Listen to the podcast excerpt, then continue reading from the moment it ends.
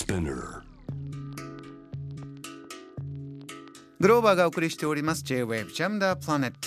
さあここからは海外在住のコレスポンデントとつながって現地の最新ニュースを届けてもらいます。News from Correspondent 今日はドイツです。ドイツはベルリン在住フリーランス UXUI デザイナー。ベルリンのショコタンこと田中翔子さんよろしくお願いします。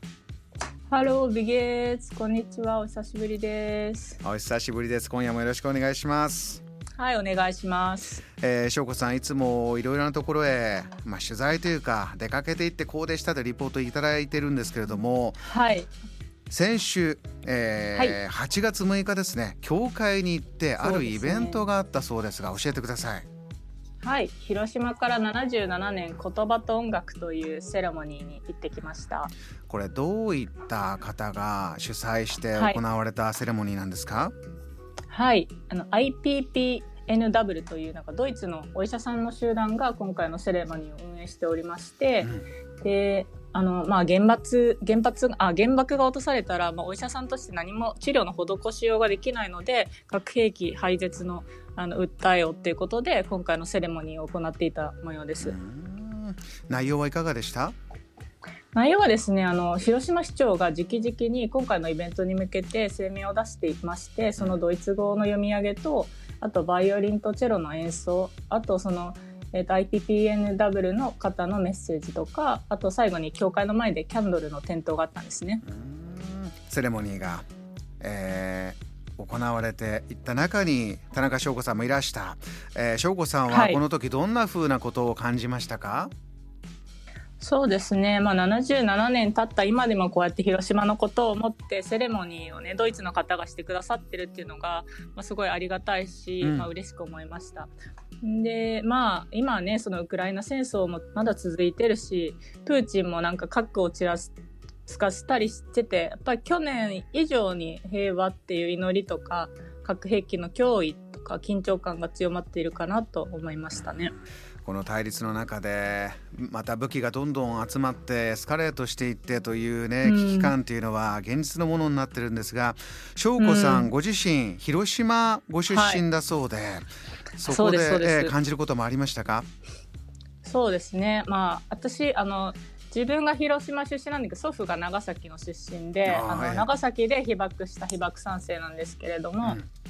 まあ、広島でいろんな平和教育っていうのがすごくなされていてで今回そのまさかイベントのプログラムで記載されてた情報が間違っておりましてね。原爆投下のはい、原爆投下8時15分なんですけど8時16分って書いてありまして、ちょっとなんかあの重要な時間なんだけどなと思って ちょっとなんかかゆい気持ちになりましたけどね。そうなんですね。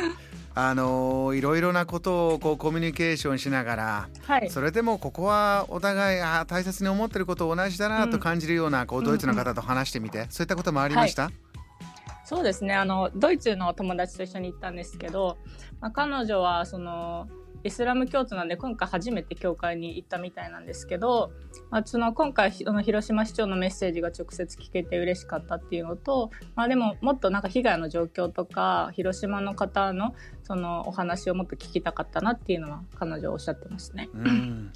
この戦争過去の戦争歴史何がどうなってどうあった、うんそして今にどうつながっているのかというのは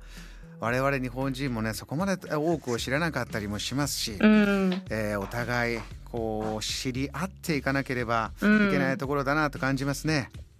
そうですね、うん、えー広島も、うん。あ広島もねベルリンもなんかやっぱヘビーな歴史を背負ってるのでなんかその辺のなんかシンパシーみたいなことはやっぱ住んでて感じますね。わかりました。あの音声も送っていただきレポートありがとうございます。はいはい。そして田中翔、えー田中翔子さんレポートといえば、今度はい。パリへ出かけてあの有名なジャパンエクスポ、毎回大人気のイベント、行ってきたそうですね、どんな感じでした？行きました。先月。まあなんかすごいなんだろうあの予想以上の予想の10倍ぐらい大きかったっていう印象なんですけど。どれぐらいのサイズというかスケールなんですか？どれくらい どれくらいですかね？ちょっと言葉には表現できないんですけど、まあ、23時間結構うろうろして2万歩ぐらい歩いたんですけど。大きな会場なんですね、はいすごい会場でした。でもうみんなをあのコスプレしてるしえ。なんかこんなに日本好きな人がフランスにいたんだなっていうことでなんか感動しましたけどね。このお写真こちらも私見て、はい。まあ写真からも伝わってくるこの愛情あふれる集まってる方のね、ムードとかあとキャラクターいてピカチュウとかね、なんか足長くてスタイルいいなっていう、はいちょっと日本にいるピカチュウと違ったりとか面白かっスたです。はい。翔子さんは個人的に、はい。あグッときたところとか発見とかありましたか？いろいろ発見ありましたけど、まあ、コスプレに命かけてるなっていうのは知らなくて、うん。それもびっくりしましたしあとまあおにぎりをね売られてて、ええ。おにぎりみんな並んでるんですけどおにぎり3つで12.5ユーロしたんですね。日本円で言ったら1800円ぐらいするんですけどお それでみそれみんな並んでて。なかなか高級ですが、はいこれ物価の違いなのかそちらでおにぎりというとちょっとかねまあそのまあおにぎり結構作るの大変なんで高いっていうのもありますし、まあ、そのイベント価格っていうのもあってう、ーん行列ができて、はいね並んでましたね、はい。具材は日本と同じですか？梅干し鮭昆布とかそういった感じです？あそれはねあの多分あの手に入りづらいんであのツナだけっていう。ね なかなかストストイックなあ いいですね。ですけどね。大事なのはあのおにぎりというこのフォルムとスタイルですからね。そうですそうです。はい。そうなんですね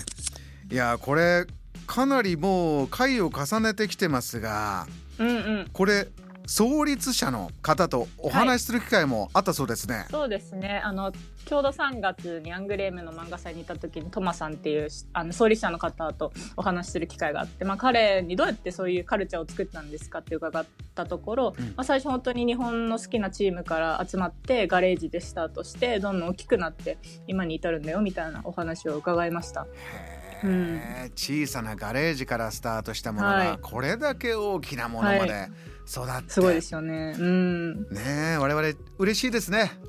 いや嬉しいです本当に。うん。こんなに好きな人がいるっていうのが。リスナーの皆さんもぜひこちらのお写真ご覧になっていただきたいと思いますわかりました翔子さんいろいろ最新リポート今夜もありがとうございましたはいありがとうございます。この時間はドイツベルリン田中翔子さんにリポートを伺いました Jam, the planet.